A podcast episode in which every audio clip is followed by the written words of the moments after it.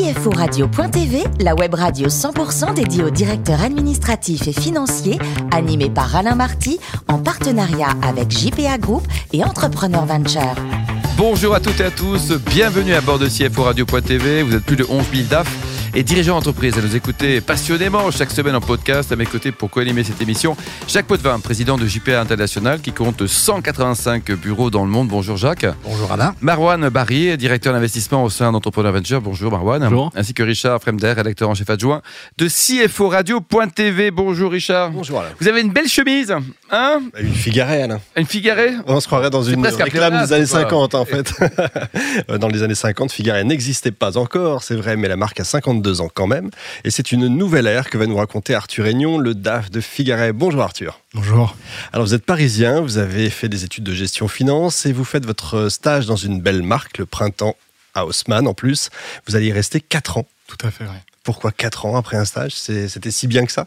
Ouais, exactement. Moi, je suis arrivé à un moment où le contrôle de gestion était euh, euh, assez limité en fait au, au printemps, et je suis arrivé pile au bon moment parce que ça a été quatre ans où, par exemple, euh, les équipes sont passées d'une euh, d'environ 7-8 personnes à 20-25 personnes. Où on est euh, rentré, par exemple, dans le grand magasin du printemps.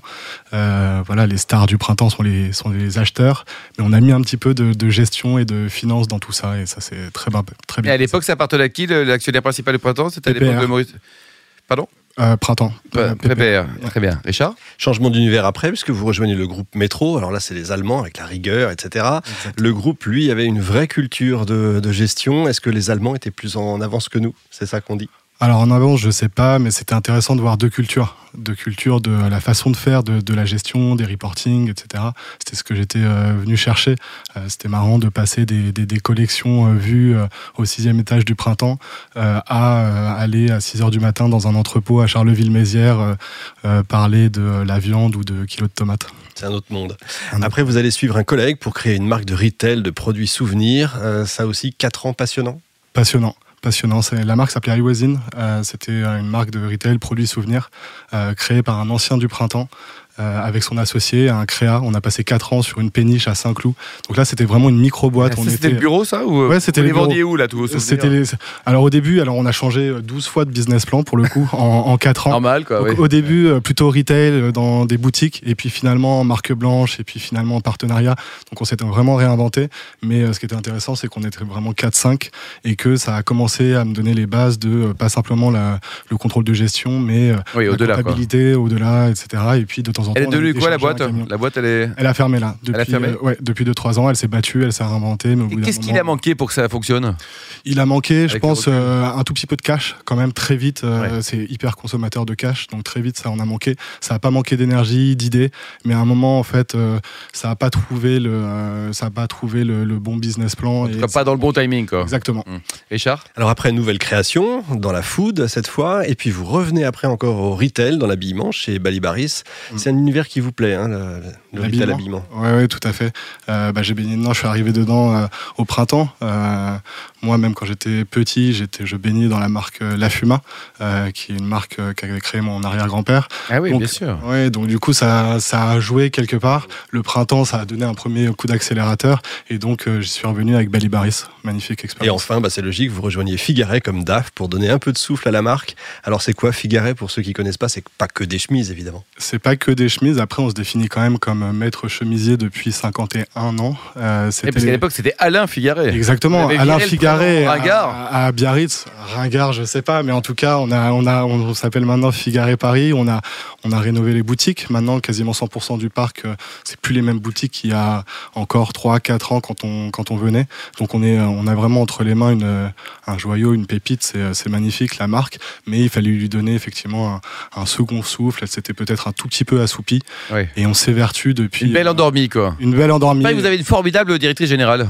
Éléonore Baudry, elle est formidable, euh, effectivement, et elle C'est bien de dire ça quand on déjà écoute l'émission. Ouais, c'est ça. Je, je sais pas si elle écoute, mais effectivement, euh, non, non, elle, euh, elle justement, elle porte ce projet et toute cette énergie pour euh, faire redécoller cette marque et ça commence On à. la salue, là. Et alors, au niveau donc, du, du capital, ça appartient à qui, Figaret, aujourd'hui? C'est à 70% à ECP et euh, 30% à EPI, hein, donc deux fonds ECP qui est un fonds qui a investi dans d'autres, donc dans Balibaris et d'autres marques comme Jimmy, le site français.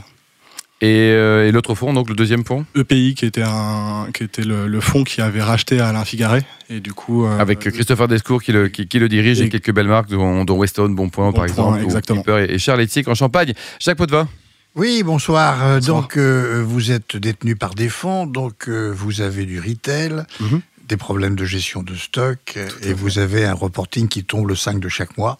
Comment faites-vous?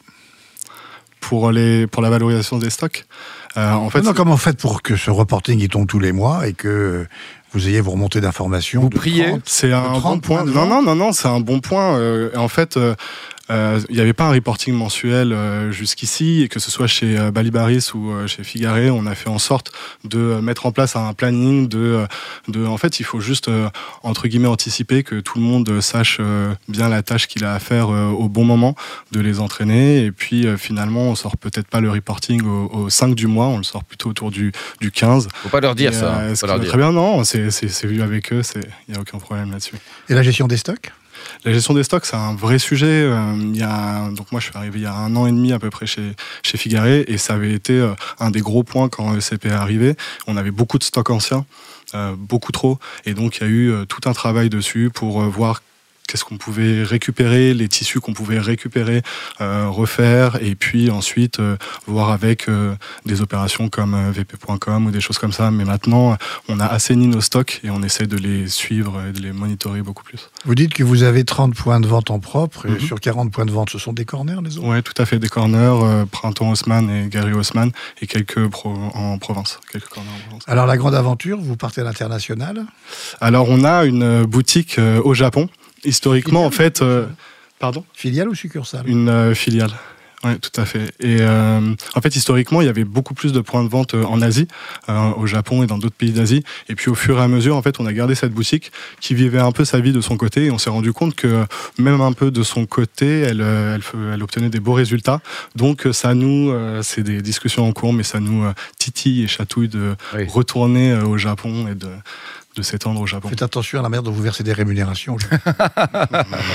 C'est vrai. Arwan Bonsoir Arthur. Bonsoir. Euh, Figaré a, a changé d'image, a essayé, euh, est en train de se rajeunir, de rajeunir sa clientèle. Euh, vous avez levé de l'argent, vous avez recruté euh, des équipes. Mhm. Quelle est l'ambition aujourd'hui du groupe Figaré En fait, l'ambition, c'est de, de réussir à garder quand même un, un esprit de, en fait, de dynamiser tout ça et de, euh, ouais, c'est ça, de redonner une nouvelle dynamique, mais euh, en faisant en sorte que ce soit cohérent avec les 50 années que viennent de passer pas mal de personnes et dont on- moi dans mes équipes j'ai des personnes qui ont euh, 30 ou 25 ans de boîte et c'est euh, Ils ont encore la pêche?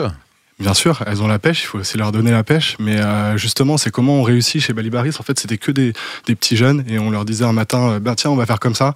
Le lendemain matin, on leur disait, euh, bah non, en fait, on va pas faire comme ça. Je me suis planté. Et tout le monde disait, ouais, super, on te suit. Ouais, Et- super, pour te- Allez, c'est allez, c'est parti. Et là, bah non, c'est c'est savoir que justement pendant 50 ans, il y a des choses qui ont été faites et qui ont été très bien faites. Mais euh, moi, j'apporte euh, ma vision, on en discute et on fait évoluer ça. J'ai vu aussi, euh, parce que je suis client, que Figaré. Ah, très bien. D'où le look de Marwan. Voilà. euh, que vous avez ouvert les ventes en ligne. Comment vous gérez ça? Comment vous gérez l'omnicanal entre euh, des boutiques physiques euh, et des ventes en ligne? En fait, c'était, alors je dirais pas déconnecté, mais euh, un petit peu. Et là, on a, on a un nouveau système d'information qui permet justement euh, d'avoir, notamment en- dans la gestion de clients, euh, d'avoir euh, une base commune. Ça paraît tout bête, mais une base commune entre le site et nos, et nos boutiques pour que euh, on puisse traquer un, un client qui se soit enregistré sur le site ou à la magnifique boutique de la rue de la Paix. D'accord. Et alors, côté égérie pour la marque, euh, vous avez fait quand même le grand écart. Hein Et oui, magnifique, Joey. Joey. Joey, et puis avant, c'était Bec BD. Avant, c'était Bec BD. Le look est différent quand même. Hein Oui, il s'apprécie beaucoup. Mais euh, non, c'était deux personnalités euh, très fortes. Moi, j'adore euh, cette nouvelle égérie. Euh, voilà, une sorte de, de Il ne pas casser les codes avec le client classique, Paris 16e arrondissement, avec la belle-mère, le caniche. Mais quand même, Joey, ça, ça envoie, non? Bah ouais, mais il y a eu un, des très bons retours. Alors, il a fallu expliquer de temps en temps.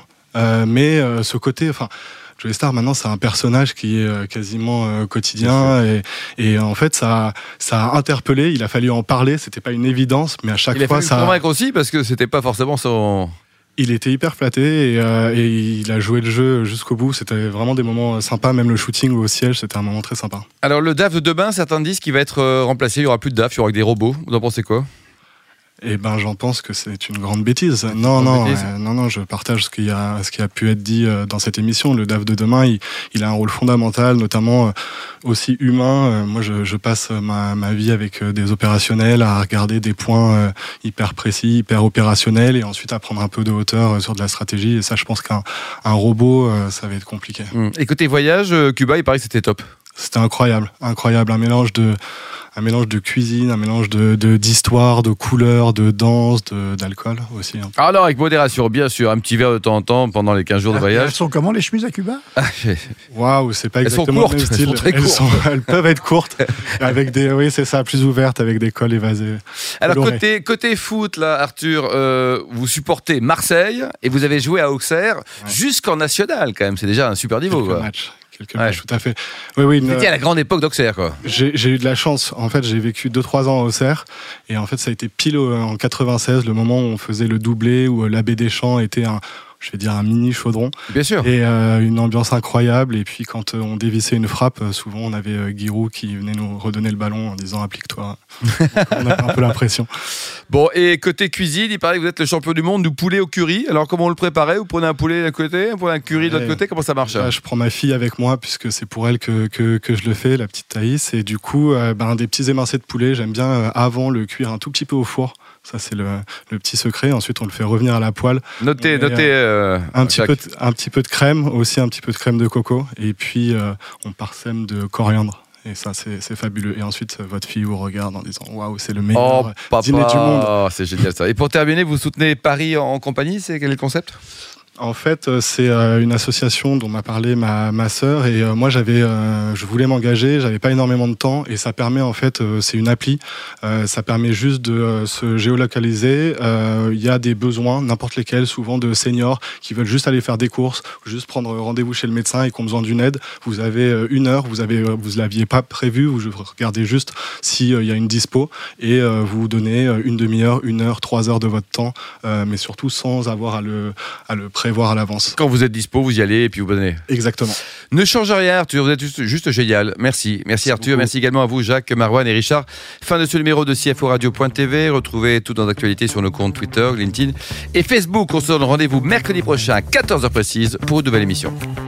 CFO Radio.tv vous a été présenté par Alain Marty en partenariat avec JPA Group et Entrepreneur Venture.